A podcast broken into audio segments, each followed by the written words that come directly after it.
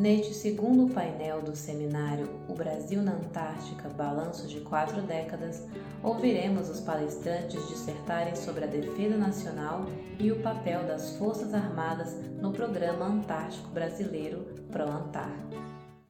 Damos início ao segundo painel do dia de hoje. É, esse painel discute a defesa nacional, o papel das Forças Armadas no ProAntar, mas antes presidente da Fundação Alexandre de Guzmão, o contra-almirante Rocha Martins, secretário da CIRME, o ministro Almir Lima, diretor do Instituto de Pesquisa de Relações Internacionais. É, muita, muita honra esse painel.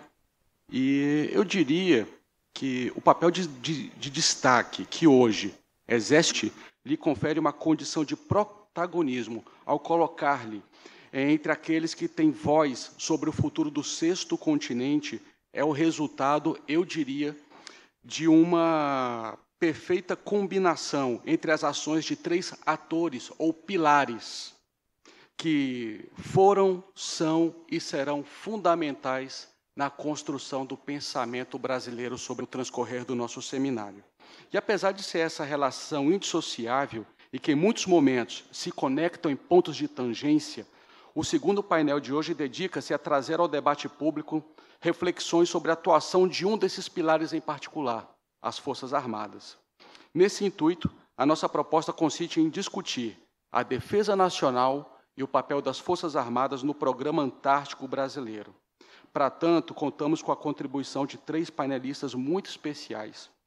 E eu passo a ler ao nosso painel com o capitão de mar e guerra Leonardo Matos, que graduou-se em Ciências Navais em 1987 na Escola Naval. Possui mestrado em Ciências Navais pela Escola de Guerra Naval e o curso de Inteligência Estratégica pela Escola Superior de Guerra. Possui também mestrado em Estudos Estratégicos de Defesa e da Segurança pela Universidade Federal Fluminense. A partir de 2011, assumiu a função de encarregado do setor de geopolítica da Escola de Guerra Naval. O Leonardo Matos publica diversos artigos sobre geopolítica eh, polar participou de várias conferências sobre o tema e vem colaborando é, em vários grupos de trabalho, inclusive na elaboração da nova Polantar. Ele é o editor responsável pelo boletim Geocorrêntica, que eu recomendo vivamente, que é um podcast interessantíssimo que traz reflexões sobre a geopolítica do mundo, né, com uma tiragem semanal. Né, é muito, muito interessante, fica aí a dica.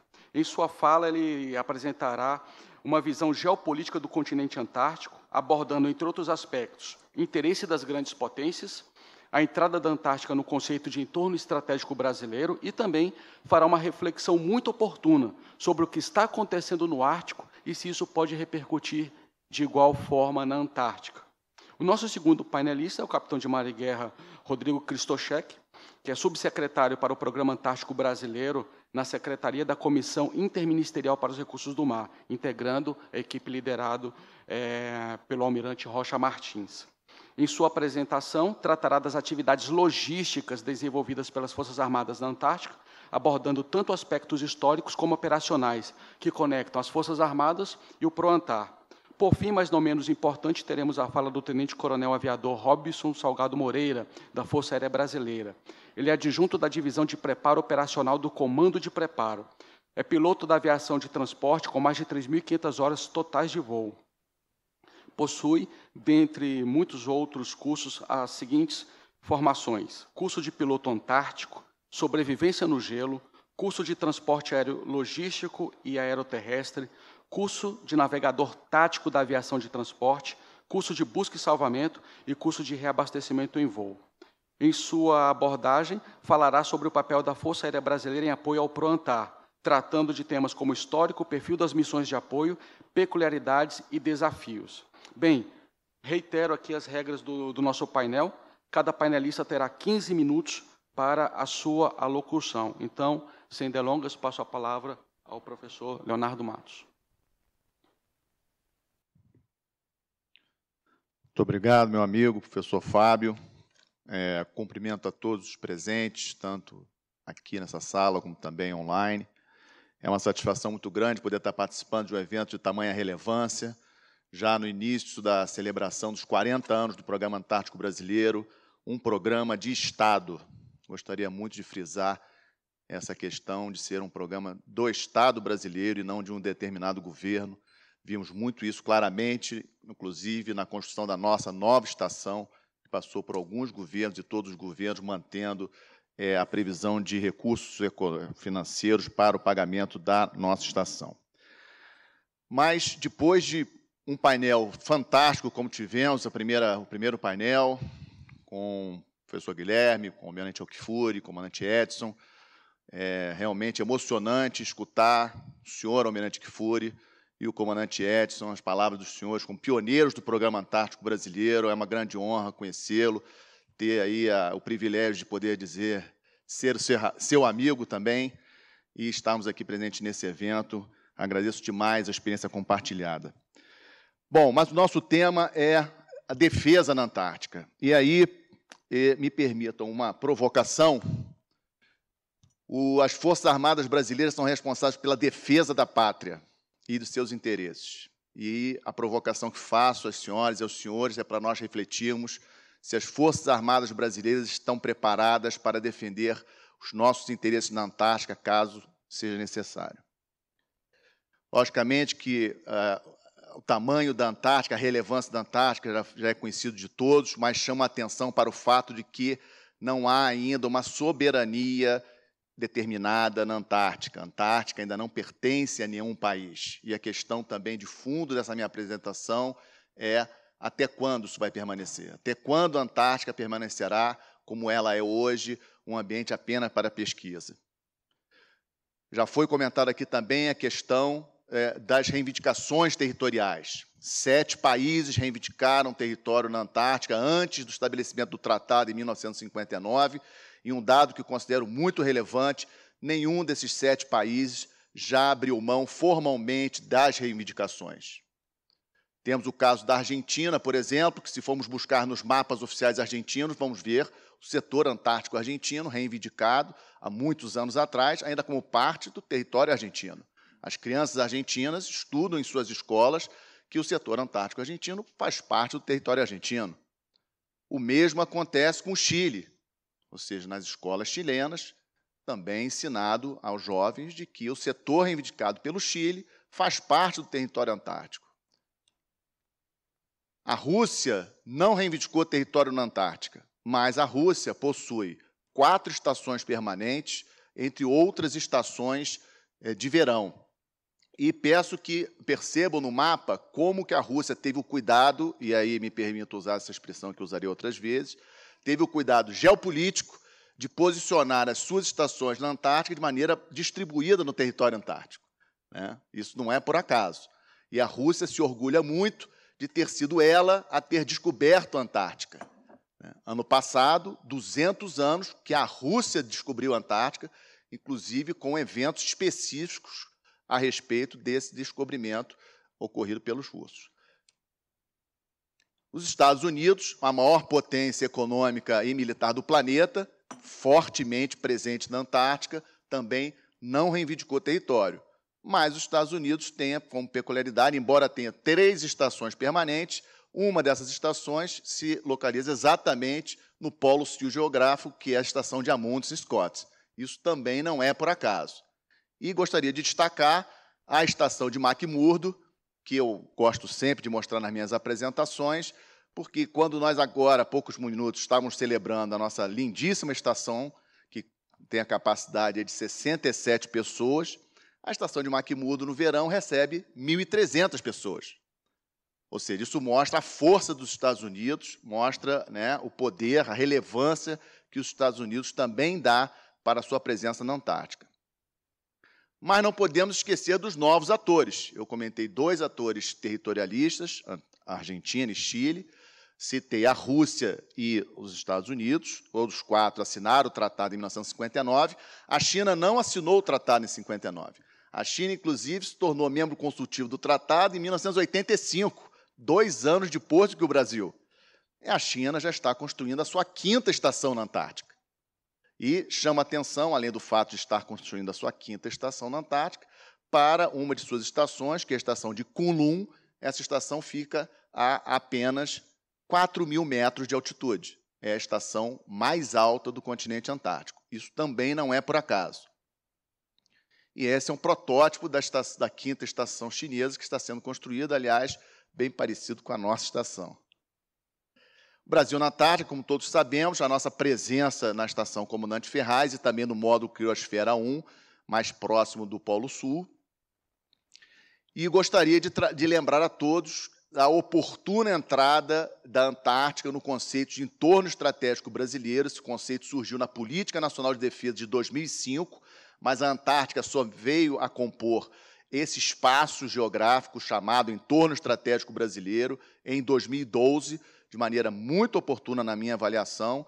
Acho que esse conceito precisa ser mais divulgado, não apenas na academia, mas também junto às outras expressões do poder nacional, não deve ficar apenas restrito aos meios militares, é, por estar na Política Nacional de Defesa. Considero esse conceito muito relevante e a Antártica faz parte do entorno estratégico brasileiro. E aí, entrando no campo das provocações, pergunto a todos se é, consideramos que os tratados são eternos. Sabemos pela história que isso não é verdade. Para o Brasil, na minha avaliação, o interesse na Antártica é principalmente ambiental. A importância da Antártica para o meio ambiente no Brasil, para a manutenção do clima na América do Sul. Nós somos um dos países geograficamente mais próximos da Antártica. Isso também é um dado que eu gosto de frisar nas minhas apresentações, um navio saindo do porto do Rio de Janeiro chega mais rápido na Antártica do que chega em Belém do Pará.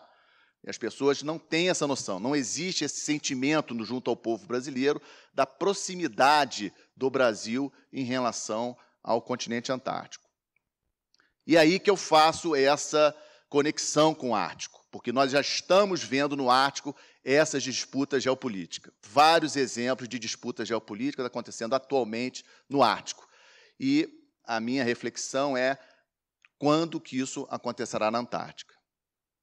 O Conselho do Ártico, o Ártico não possui um tratado como a Antártica, o Conselho do Ártico ele tem oito estados árticos, que são os estados cortados pelo Círculo Polar Ártico, e eu peço que tenham atenção aos países que estão marcados aí em vermelho, tanto os Estados Árticos como os observadores, os membros permanentes do Conselho de Segurança. Percebam que os membros observadores do Conselho do Ártico, vários é, países é, protagonistas no sistema internacional. E aí também peço a todos lembrar que esses mesmos membros permanentes do Conselho de Segurança também estão na Antártica. Ou seja, eles estão no Ártico, mas estão também na Antártica. E no Ártico temos disputa territorial, extensão de plataforma continental no Oceano Ártico, isso já está acontecendo. Temos também a questão dos interesses comerciais crescentes pelas rotas marítimas que passam pelo Ártico, ou seja, esse é um gráfico que mostra o aumento do transporte de carga na Rota Norte, que é a rota que passa pela Rússia. Né? A Rússia é muito interessada, é o país ártico de maior protagonismo atualmente. Né? E esse, essa fotografia é de um navio gazeiro né, transportando gás da província de Amal, na Rússia, para a China, e ele conseguiu é, ir da província de Amal, no Ártico, até a China, sem apoio de navio quebra-gelo, em janeiro desse ano, inverno lá em cima, mostrando a tendência de aumento da navegação no Ártico, ou seja, interesses também é, econômicos no Ártico. Mas, não, mas, então nós vimos a questão das disputas territoriais no Ártico, vimos as questões de interesses econômicos no Ártico e mostro às senhoras e aos senhores alguns exemplos de treinamentos militares acontecendo no Ártico. Ou seja, Marinha dos Estados Unidos, Marinha da OTAN, Forças Armadas da Rússia e outras realizando exercícios e treinamento militar com navios, com aviões, etc., no Ártico. E aí, passando às considerações finais, é, chama a atenção de alguns pontos que considero importantes. Na minha avaliação, o Tratado da Antártica não vai conseguir se manter do jeito que é até 2048. Muitos falam de 2048, muitos, inclusive, erradamente consideram que o tratado vai acabar em 2048. Não existe essa previsão de data para término do tratado e, não, e também não existe previsão de término do Protocolo de Madrid. O que existe é a possibilidade, a partir de 2048, o Protocolo de Madrid ser reconsiderado por é, maioria simples né, dos membros consultivos. Mas, na minha avaliação, considerando o aumento da população mundial, considerando o aumento da necessidade de energia, acho muito difícil que um continente, como muito bem mostrado pelo professor Guilherme na sua primeira apresentação, que é, é maior do que o Canadá, se fosse um país, a Antártica seria o segundo maior país do mundo, só perderia para a Rússia, ficar do jeito que está para sempre. A Antártica será, sim, na minha avaliação, motivo de é, cobiça das, principalmente das grandes potências, em breve, e precisamos estar atentos disso. Eu acho que é, a ciência é, sem, dúvida, sem, sem sombra de dúvidas, o instrumento de poder do Brasil na Antártica, temos que incentivar cada vez mais isso, mas nós não podemos de ter é, essa percepção geopolítica da Antártica.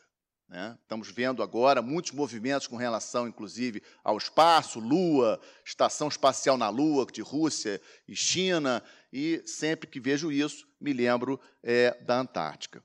Outra questão também que considero importante, a nova Polantar, que tive o privilégio de participar do grupo de trabalho que a formulou, deve sair é, no ano que vem, espero que em breve, também um excelente instrumento, já modernizando os nossos interesses no continente antártico.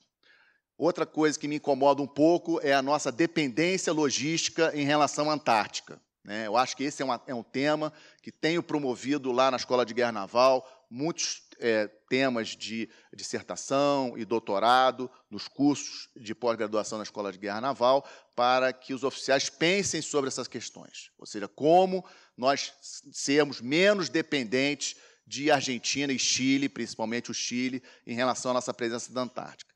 Uma das ideias surgidas ao longo dessa, dessas reflexões é a possibilidade de, até ampliando a nossa presença na Antártica, termos estações internacionais compartilhadas, ou seja, Brasil e Chile, Brasil e Argentina.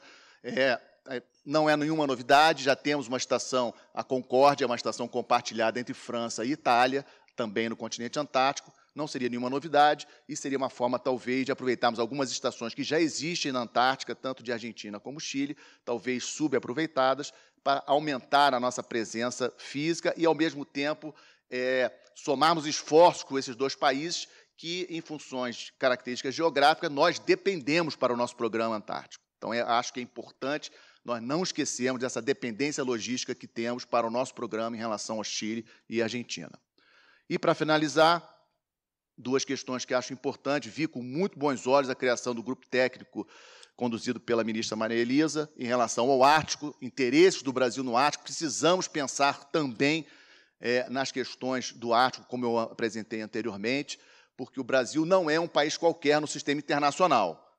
E o que está acontecendo hoje no Ártico, na minha avaliação, em breve acontecerá na Antártica.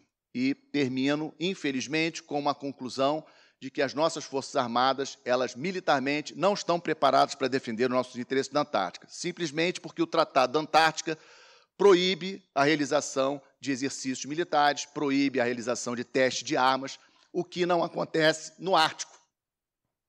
E as potências, as grandes potências, estão no Ártico e estão na Antártica. Então, os, só para citar os membros consultivos, é, os membros permanentes do Conselho de Segurança, os cinco membros permanentes do Conselho de Segurança, participam da governança do Ártico, ou como membros é, plenos né, a Estados Árticos, ou como observadores do Conselho do Ártico, e realizam exercícios de treinamento de tropas, e treinamento de navios, e lançamento de armas é, no Ártico, coisa que, obviamente, eles não fazem por conta do Tratado Antártico. O Brasil não participa da governança do Ártico e, por conseguinte, acaba não preparando adequadamente as suas forças armadas para a eventualidade de termos que defender os nossos interesses no sexto continente. Com isso, termino a minha apresentação, agradecendo muito a atenção de todos e também, especialmente, a FUNAG, ao Itamaraty, ao MMRE, pela realização desse evento. Muito obrigado. Muito obrigado, comandante Leonardo Matos.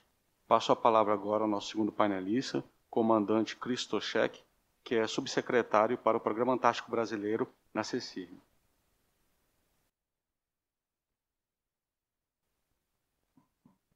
Bom, enquanto eles carregam ali a apresentação, gostaria primeiro de parabenizar os organizadores do, do seminário e, e agradecer a oportunidade como painelista. Né? Também gostaria de agradecer e parabenizar, claro, nossos por serem desbravadores aí da iniciar o nosso programa Antártico. Né? Eu iniciei o como na no programa Antártico na, em 2000 e 2010, fiz a minha primeira operação Antártica. Né? Então eu fui chefe da estação, é, já participei da, das operações mais modernas. Eu imagino como foi desbravar a Antártica ali em 82, 83, né, de estar ali sem as previsões climáticas, que os navios não estão adequados como outrora, como nós temos agora. Então, só parabenizar a todos aí pelo esforço feito e, graças aos senhores, nós estamos aqui comemorando os 40 anos aí de programa. Bom, eu vou tentar seguir esse sumário rápido, fazer uma, uma breve introdução, falar um pouco sobre as nossas operações antárticas e uma breve conclusão.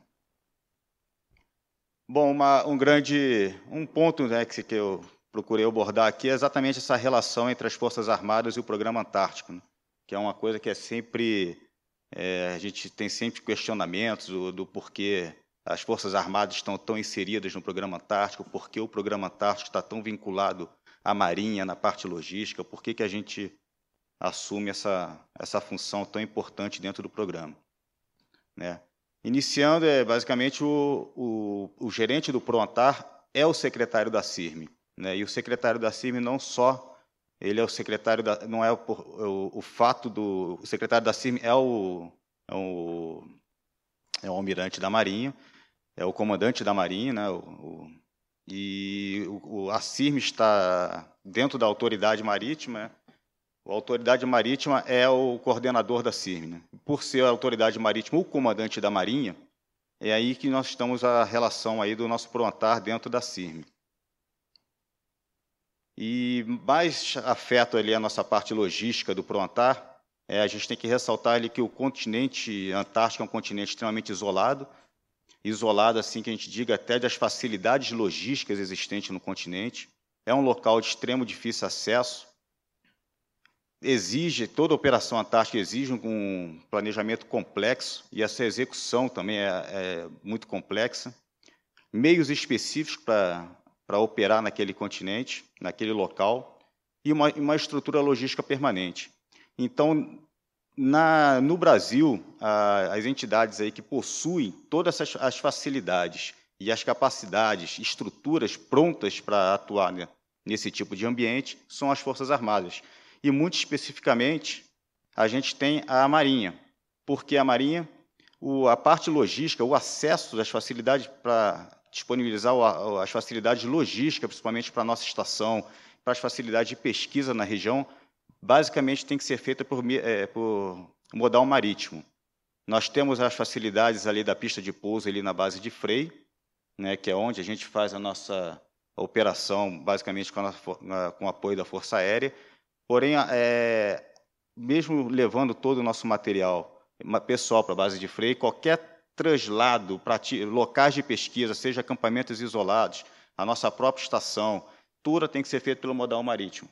Né? O máximo a gente consegue fazer por helicóptero, que a gente tenha condições de receber o, esse tipo de aeronave na estação, porém são cargas menores, capacidade de, de transporte de pessoal bem reduzido. Então, isso tudo leva a uma atuação maior da Marinha frente a operações logísticas e o apoio direto à pesquisa na Antártica.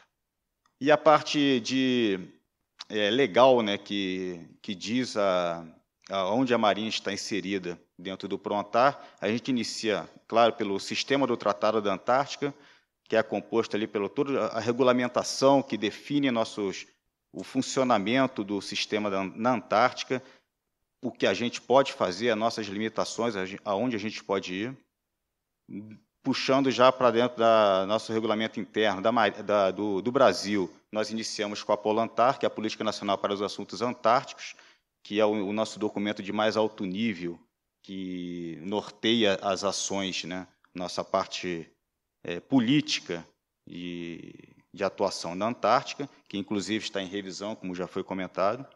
Passamos, então, a atribuição para a CIRME, né, para a elaboração do, do, do, Programa Antártico Brasileiro, e aí a gente volta ali pelo, pelo fato do, da autoridade marítima ser o coordenador da CIRM. E o, nós temos ali a, o, o, decreto 9.858, é, que atribuiu à CIRM a implementação do Programa Antártico Brasileiro.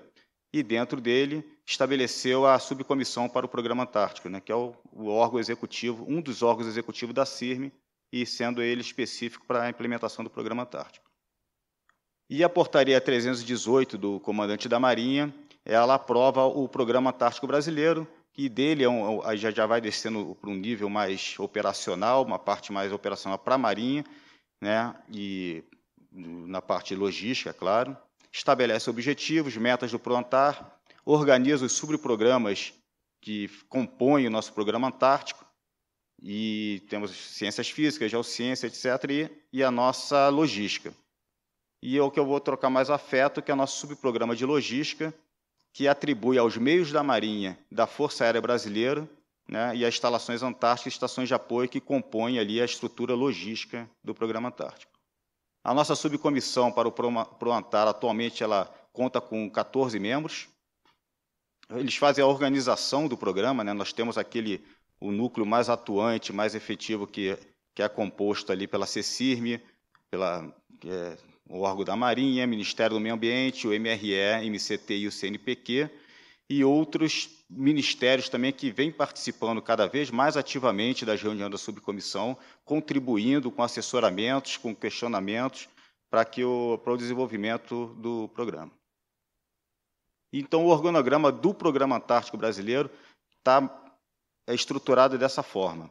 Né? Nós estamos o presidente da República, logo abaixo a, a Política Nacional para os Assuntos Antárticos, o CONAPA como órgão de assessoria para as diretrizes científicas ao ministro da Ciência e Tecnologia, a CIRME, né, que é o colegiado para tratar dos assuntos de interesse do mar, e logo abaixo nós temos a subcomissão para o Prontar, que é o nosso grupo técnico da CIRME, e os grupos técnicos da subcomissão, que é o grupo de avaliação ambiental, o grupo de operações, o grupo de assessoramento. Né.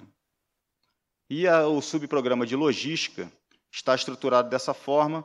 Nós temos essa nossa estrutura de, é, que é disponível, disponibilizada aí para a CECIRM, para gerenciar a parte logística da Marinha. Nós temos os grupos técnicos do, da, da subcomissão para o Prontar, que, é o, que trabalha em paralelo com, com o nosso GO, que é o grupo de avaliação ambiental grupo de assessoramento. A CECIRM também detém o controle operativo dos meios da Marinha que participam do programa Antártico, que são os, o esquadrão de helicópteros, os navios do grupamento de navios oceanográficos, o, as aeronaves da Força Aérea Brasileira e a nossa estrutura física do, do programa, que é a nossa Estação Antártica Comandante Ferraz. Temos duas estações de apoio antárticas, uma no Rio de Janeiro e outra em Rio Grande, que é fruto de um acordo de cooperação que a Marinha mantém com a, com a Universidade do Rio Grande. A fundação, a FAURG, que também é fruto desse, desse acordo, desse, é um termo de execução descentralizada que a Marinha tem com a FURG para a gerência de, de recursos do, do programa. E mantemos um operador logístico no exterior, operador logístico no Chile, para as aquisições, é, execução de serviços no exterior. Então, passando para a nossa Operação Antártica, atualmente a Marinha dispõe de dois navios né, para a Operação Antártica, o navio de polar Almirante Maximiano, o navio de apoio oceanográfico Ari Rongel.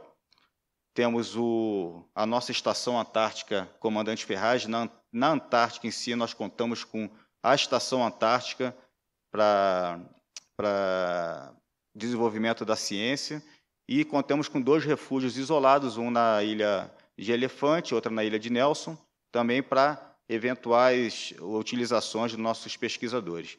Fazemos atividades em acampamentos isolados na, na região, de acordo com a demanda dos projetos, são avaliados com possibilidades logísticas, então temos as possibilidades de atuar em vários pontos da Península Antártica com pesquisa e contamos aí com os voos de apoio da Força Aérea Brasileira para transporte de equipamentos, pessoal e, durante o inverno, o lançamento de, de carga por paraquedas em apoio logístico à Estação Antártica. Fazer um breve histórico, já foi comentado no, nas outras apresentações, então vou passar bem rápido. nossa adesão ao Tratado Antártico em 75, né, a criação do, do Programa Antártico em 82, nossa primeira operação né, feita pelo Barão de Tefé e o, prof, e o professor Besnard, primeiro pouso do nosso C-130 na base de Frei. Em 83, fruto da nossa primeira, do sucesso da primeira operação, o Brasil é aceito como membro consultivo do Tratado da Antártica. Em 84, a inauguração da nossa estação primeira comissão de inverno em 86. Em 94 foi a aquisição do, do Ari Rongel. Em 2009, do Almirante Maximiano. Tivemos o nosso fatídico incêndio né, da estação em 2012. E em 2012/13 foi a maior operação é, que a gente já fez na Antártica. Foi a operação, a, a operação de, de mais grande vulto que contou com a presença de vários navios na região antártica para fazer o desmanche da, da antiga estação e a instalação dos módulos antárticos emergenciais. E em 2020 tivemos a inauguração da nossa nova estação e agora para os próximos anos uma nova é, desafio que se que nós teremos vai ser a desmobilização dos módulos antárticos emergenciais e de algumas partes que permaneceram ali das obras de reconstrução da nossa estação. Bom, a nossa, estação, a nossa operação antártica, ela se mantém na mesma estrutura, de, de mesma, mesma forma, basicamente, da, desde a década de 80. Os navios permanecem sediados no Rio de Janeiro, suspendendo em, nos meses de outubro, com uma escala rápida em, pela, na Exantar Rio Grande para recebimento de, de vestimentas, outros materiais, Atuamos ali como na nossa base mais próxima da Antártica, como em Punta Arenas e eventualmente em Ushuaia, Punta Arenas no Chile e Ushuaia na Argentina. Temos nossa estrutura na Antártica, nossa estação Antártica Comandante Ferraz, que é localizada na ilha Rei Jorge, ali na Península Antártica. Então, a Operação Antártica ela é basicamente dividida em duas etapas. Né? Ela, a gente tem o período de verão antártico, que a gente considera o verão antártico, o período basicamente que os navios se encontram na Antártica, é, realizando o apoio direto à pesquisa e o apoio logístico às atividades.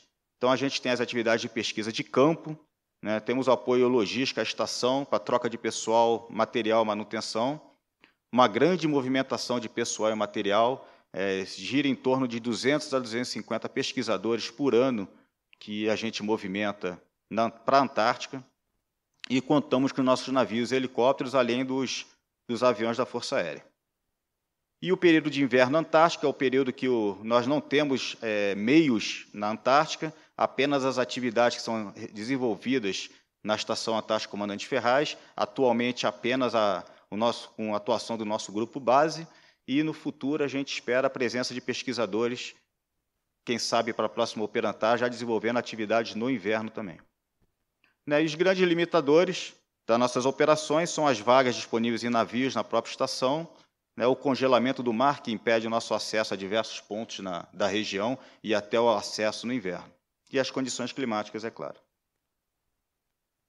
Eu vou passar rápido aqui pela parte de seleção de projetos, que eu acho que é uma coisa que vai ser bem, bem tocada no futuro, mas toda a parte é importante é, destacar que todos os projetos que realizam atividade na Antártica, eles passam pela, pela uma avaliação de mérito científico, avaliação de impacto ambiental e avaliação de execuibilidade logística, tá? feito pelos grupos técnicos do, da subcomissão para o Prontar, que basicamente são é, encabeçados pelo MCTI, o MMA e pela Marinha através da CECIM. Então, a, Operação Antártica ela tem um fluxo constante durante o ano que inicia desde o. A gente tem atividades de preparação do pessoal, treinamento de pessoal, é seleção do grupo base, seleção de pesquisadores, recebimento de demandas de pesquisa, análise das capacidades de, de apoio logístico aos diversos projetos, análise científica ambientais. Temos a parte de treinamento pré-antártico, todos, todos que têm que fazer atividades na Antártica precisam passar pelo, pelo treinamento específico. Temos a parte de carregamento de navios, recebimento de carga de projetos, planejamento em si da operação que inicia já, nosso planejamento da, operação, da próxima operação já iniciou, então a gente já tem um ano planejando carga, projetos que serão atendidos, acampamentos que serão lançados. Setembro é a finalização e outubro é o início da nossa operação em si. Uma rápida conclusão, o aprendizado, do, da, principalmente nosso, do grupo de operações, com os 40 anos de, de programa Antártico, né, uma, uma operação logística de longa duração em ambiente inóspito, então isso traz uma bagagem logística muito grande para a Marinha. É uma, a, a, gente teve condições de adaptação de pessoal e equipamentos à região polar, então uma evolução desde a década de 80 até os dias atuais, de tudo, desde vestimentas até os navios, até a própria aquisição do nosso novo navio de apoio antártico. Navegação em, em região de baixa densidade cartográfica, a região antártica uma, uma, tem várias falhas de, de levantamento cartográfico, que a Marinha vem atuando junto com os demais países para melhorar a cartografia da região. Navegação em campos de gelo fragmentados é uma novidade para a Marinha, a Marinha, uma Marinha tropical, então operar em região de, de frio é um aumento de capacidade para a Marinha. E isso tudo demonstra a capacidade das Forças Armadas né, de, uma opera, de ter todas essas capacidades de operar distante sua, da sua base e por longos períodos. Né? A gente fica em seis meses de operação ininterrupta, fora a presença na Antártica, que é durante todo o período do ano.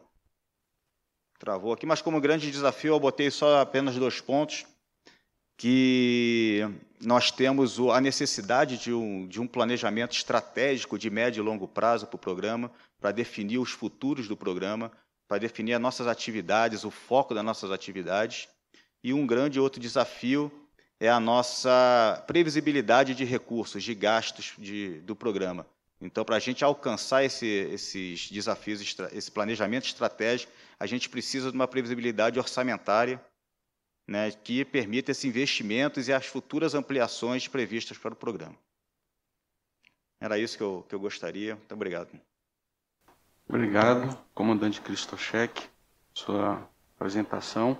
É, passo a palavra ao Tenente Coronel Moreira para falar sobre o papel da, da Força Aérea Brasileira em apoio ao ProAntar. Enquanto está sendo carregado a apresentação, gostaria de parabenizar a todos pelo importantíssimo evento, né, a hora organizado, e, em nome da Força Aérea Brasileira, agradecer esse convite tá? E poder demonstrar parte do nosso trabalho, tá? Em apoio ao Antar, ok? Tá, então a participação da Força Aérea Brasileira, tá? No Proantar. Então o objetivo aqui seria que todos conheçam, tá? E entendam também o papel da Força Aérea Brasileira no Programa Antártico Brasileiro. Para isso vou seguir o seguinte roteiro, tá?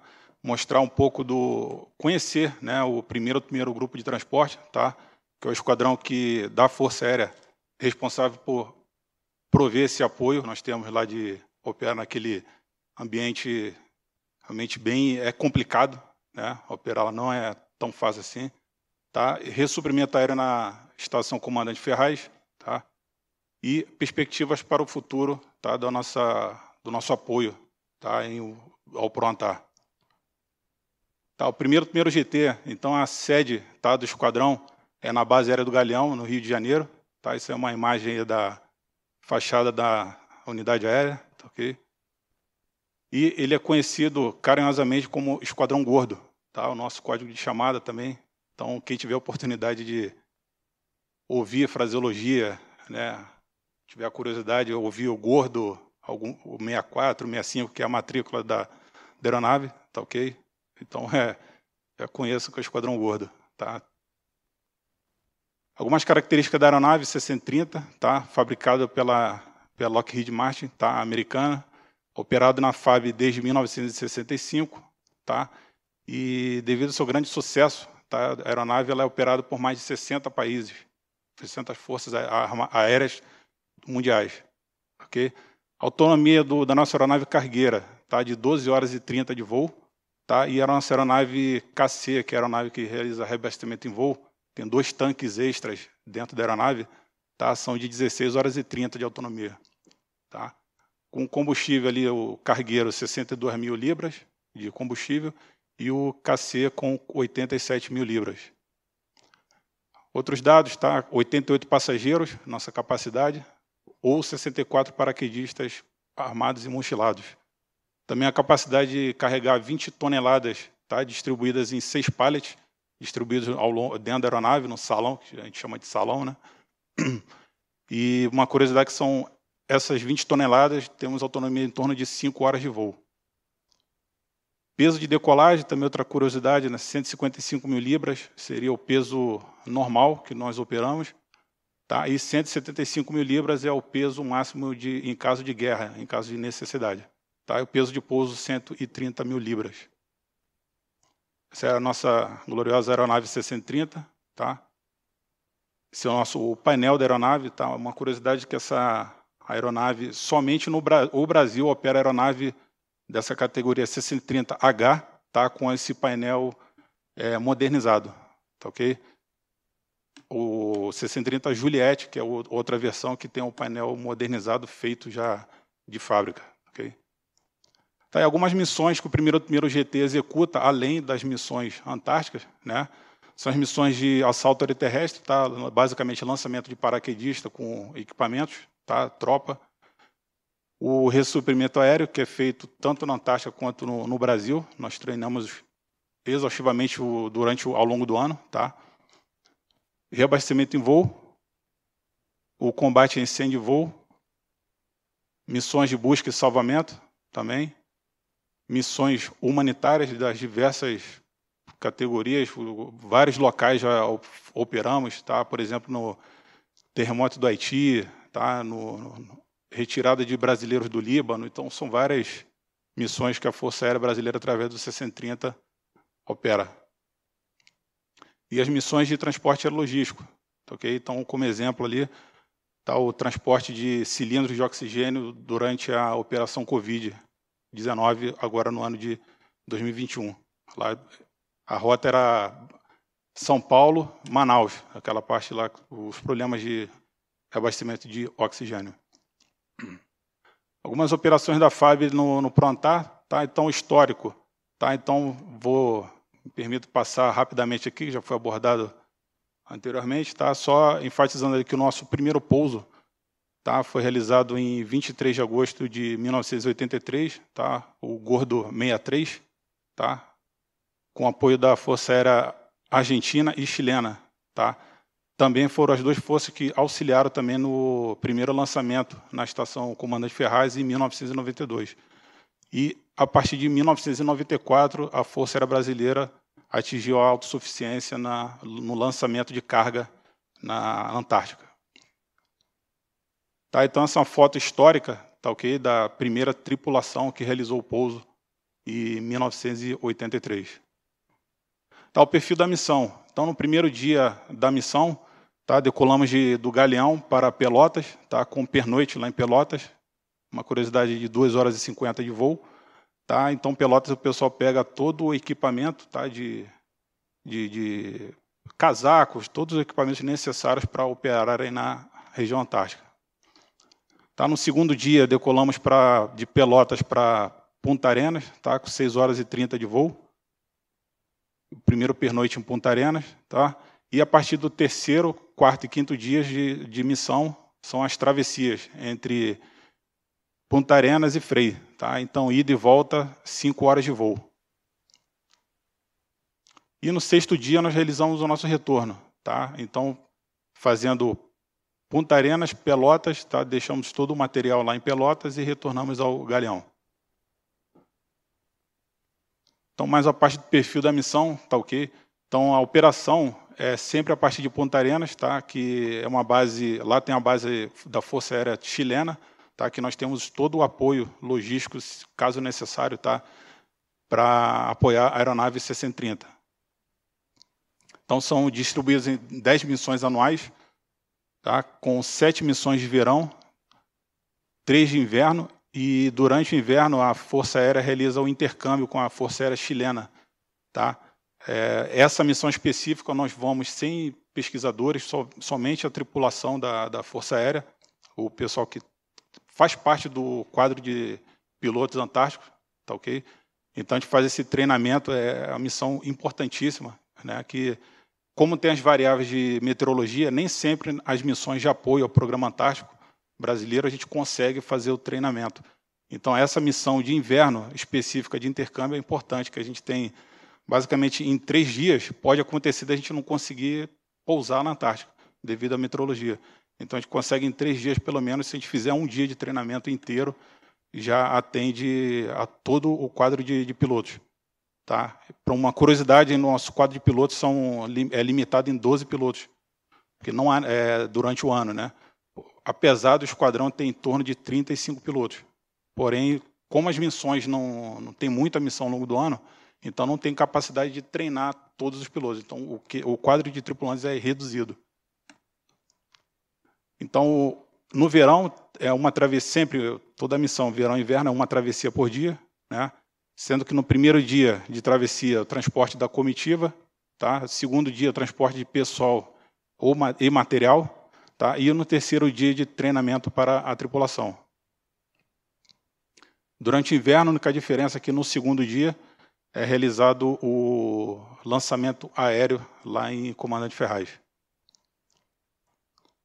Tá, algumas diferenças, então, na missão de verão. Né? Temos pouca neve na pista, tá? porém, a pista é, é, é de cascalho, né? bem, digamos assim, bem parecido com um solo lunar, digamos assim. Né? E os dias são mais longos, tá? então tem essa, essa curiosidade da gente, por vezes, a gente decolar, se for necessário, decolar seis horas da noite, digamos assim, né? e operar lá 10 da noite, 11 da noite, a gente está operando lá na Antártica. Tá, a Bahia também ainda está navegável e o transporte realizado de material e pessoal. No inverno, já tem a presença da neve, tá? já é um fator, mais um fator limitante para a operação de aeronaves, de aeronaves lá em, lá em freio. Tá? Os dias são mais curtos, então a gente não tem uma margem de erro tão, uma margem tão grande de meteorologia. Se tiver fechado, a gente não consegue é, fica, digamos assim, é bem mais restrito. Né? Não temos um. Como. É, é muito curto o dia, né? dependendo da, da, do período. Né? Então, de repente, tem em torno de 10 horas de sol e a gente não consegue ir e voltar da, lá de, de freio. A Bahia está congelada e realizamos o lançamento aéreo. Tá, então, os dados operacionais, então, constituição da tripulação são 10, são 10 tripulantes, tá? então, constituído de quatro pilotos, dois engenheiros de voo, um radionavegador, dois é, é, mestres de cargas e um, um comissário de voo. Tá? Espessura do gelo e camada. Tá? Então, a dificuldade de operar no inverno, a espessura do gelo, tá? se ela tiver acima de 5 centímetros, a gente requer uma camada de neve em torno de 3 a 10 centímetros para poder operar com segurança. Sem, sem essa camada de, de, de, neve, né, nesse gelo mais grosso, a gente não consegue é, pousar, a aeronave fica incontrolável. Tá? E no verão tem a pista de cascalho, que ela, por, por ela ser, são pedras grandes, ela pode pegar no, no pneu da aeronave, jogar para cima e danificar alguma estrutura da aeronave. Tá? Durante o pouso, o terceiro piloto ele calcula tá, a componente de vento também, que é uma, um fator é, muito é, limitante e perigoso, né, que requer muita atenção da tripulação. Tá? Então, na final para o pouso, a torre fornece para a gente as, a componente de vento e o terceiro piloto, na hora, ele calcula de acordo com o gráfico que tem da aeronave, para ver se é possível pousar ou não. Se não for possível, a gente arremete e tenta uma nova aproximação para o pouso. Tá, então, a dimensão da pista ela tem 1.292 metros por 39, então, é uma pista extremamente curta tá, e perigosa. O pouso, alguns dados técnicos ali é, da carta de pouso, né? Ele requer um teto de 760 pés para pouso e visibilidade de 1.600 metros. Para decolagem, a única limitação seria a visibilidade de 1.600 metros. Tá? E em caso de espera, a gente tem condições de esperar em torno de mil, de, no nível ali 150, a gente espera para gastar menos combustível, em torno de duas horas para tentar um novo pouso, se for necessário. Senão a gente retorna para Punta Arenas. Algumas imagens da, da pista, né? Aqui a imagem da, da final para o pouso. Tá? Ali na frente a estação ali seria a estação chilena, tá? Aí a Bahia já congelada, tá ok? E ela é completamente congelada. Essas imagens são todas da, da pista de freio. Tá? Mais uma imagem da final para o pouso. Tá? A pista está bem no centro da, da imagem. Mais uma. Tá? É a parte do ressuprimento aéreo. Então, como já falado anteriormente, durante o inverno, tá? a Baía do Almirantado ela está congelada. Tá? Então, para a manutenção da, da estação, são lançados gêneros alimentícios tá? e demais itens necessários ao funcionamento. Então, desde 2020, do ano passado, e esse ano, somente são realizados os lançamentos aéreos, devido às restrições do, da Covid-19. Alguns dados operacionais, tá? então são lançados 11 CDS. CDS são, digamos assim, são fardos, né? são é, tem fotos mais à frente para mostrar o que são CDS. Né? Geralmente eles pesam 230 quilos. Tá? A zona de lançamento lá na estação Comandante Ferraz ela é restrita, ela é de 400 por 200. Tá? Normalmente opera em ZLs de 400 por 800, tá? É ali 400 por 200. E as cargas são colocadas, lançadas por, por ordem de prioridade. Tá? Então a Marinha, em conjunto com a Força Aérea, ela coloca a prioridade das cargas que têm que ser lançadas, porque pode acontecer durante o lançamento, né, da missão de lançamento, a meteorologia piorar rapidamente e a gente ter que abandonar e retornar com essa carga para Punta Arenas e não conseguir retornar para o um, próximo lançamento. Tá? Então, por isso tem essa prioridade colocada pela, pela Marinha. Tá? E lançada uma carga por circuito, tá? em virtude do tamanho da zona de lançamento. Tá? E a ZL lá, ela é, o circuito é realizado em L. Tá? Normalmente a gente realiza o circuito em formato de hipódromo, tá? que seria esse circuito em vermelho, seria o circuito normal de lançamento de, que a gente treina aqui no Brasil. Tá? Pela peculiaridade lá de freio, tá? da localização da, da estação, a gente faz esse formato em L, tá? que é para dar o tempo de reposicionar a carga tá? para próximo lançamento. Tá, então, ali é um, uma pequena imagem, demonstração da distância né, da, da, da base de, de freio para a estação Comandante Ferraz. Dá em torno de 10 minutos de voo. Tá? Então, a gente decola de Punta Arenas, prossegue até bloquear a pista de, de freio tá? e prosseguimos visualmente para Comandante Ferraz.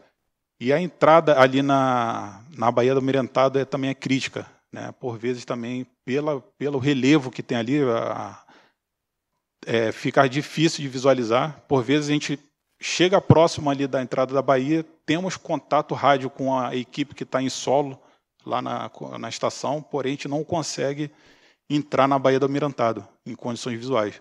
Então, se tiver qualquer tipo de nuvem, informação, a gente não pode entrar devido ao, aos morros que tem na região. Tá, algumas imagens da, do nosso lançamento. Se os senhores perceberem, né, a, o fumígeno ali cor, em cor laranja, né? Então, para ver a intensidade do vento que tem lá em, na base, que é um desafio grande. Né, esse vento muito forte e oscilando o tempo todo.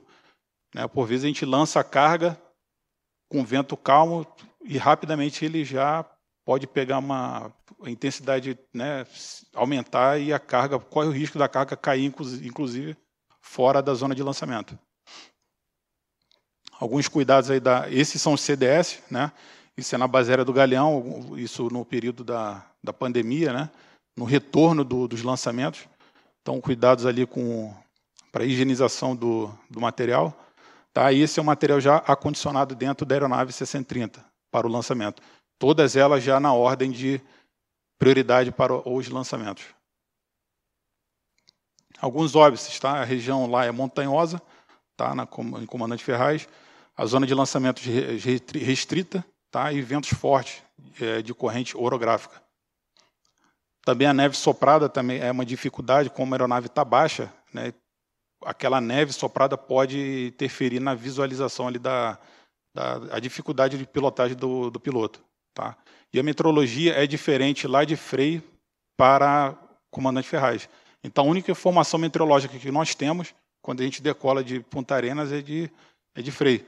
Então, a gente pegou meteorologia, tá boa em Freio, Então a gente decide decolar. A gente decola, aí é uma caixinha de surpresa. Pode chegar lá em Comanda de Ferraz e está fechado o tempo. Tá, perspectiva para o futuro, então seria a aeronave KC-390, né, de fabricação nacional, com autonomia de 10 horas de voo, a quantidade de passageiros e paraquedistas bem parecida com o do 630, capacidade de carga né, um pouco maior, de 26 toneladas, e 7 pallets, um pallet a mais na aeronave. E ela, como ela é automatizada, tem uma automatização muito maior que o 630, muito mais moderna, então ela reduz bastante a carga de trabalho dos tripulantes. Ok? Então, hoje temos quatro aeronaves em operação e elas estão em processo de certificação das suas operacionalidades. Então é mais rápido da, do 390, tá? E o painel dele tá bem moderno, tá?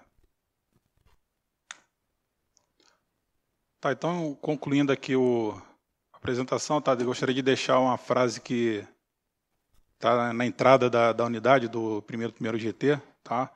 Então orgulho ao entrar, tá? Amor, amor ao servir e saudades ao sair. Ok? Muito obrigado a todos. Muito obrigado, Tenente Coronel, pela sua brilhante exposição, fechando o nosso painel.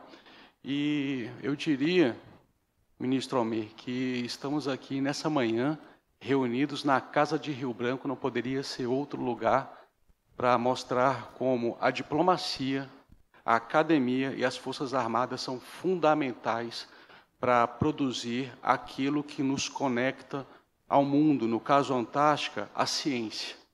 Então, a ciência é poder latente. A ciência permite que o Brasil tenha o um protagonismo. E a ciência não é feita apenas pela vocação daqueles que o fazem, é feita também com recursos, é feito também com logística. Afinal, os desbravadores que foram, aqueles que estão lá hoje, é, necessitam de um o papel que hoje tem. Então, essa manhã nos brindou com apresentações substantivas brilhantes sobre aspectos históricos, aspectos geopolíticos, aspectos logísticos. E diante da, da, das apresentações que foram feitas com essas três que compuseram o nosso painel de hoje, passados 40 anos do Proantar, para onde vamos? O que queremos? e o que nos falta para a consecução plena dos nossos objetivos. Então, são pontos para refletir essa manhã sensacional, né, o primeiro dia desse, desse seminário é, de inegável importância e relevância. Desejando aí a todos uma boa tarde e até amanhã. Acesse o canal da FUNAG no YouTube, www.youtube.com/funagbrasil. Lá você encontrará centenas de vídeos sobre política externa brasileira e relações internacionais. Acesse também a nossa biblioteca digital, com mais de 780 volumes para download gratuito, www.funag.gov.br/biblioteca. Acompanhe as atividades da FUNAG Brasil no Facebook, Twitter, Instagram e Flickr.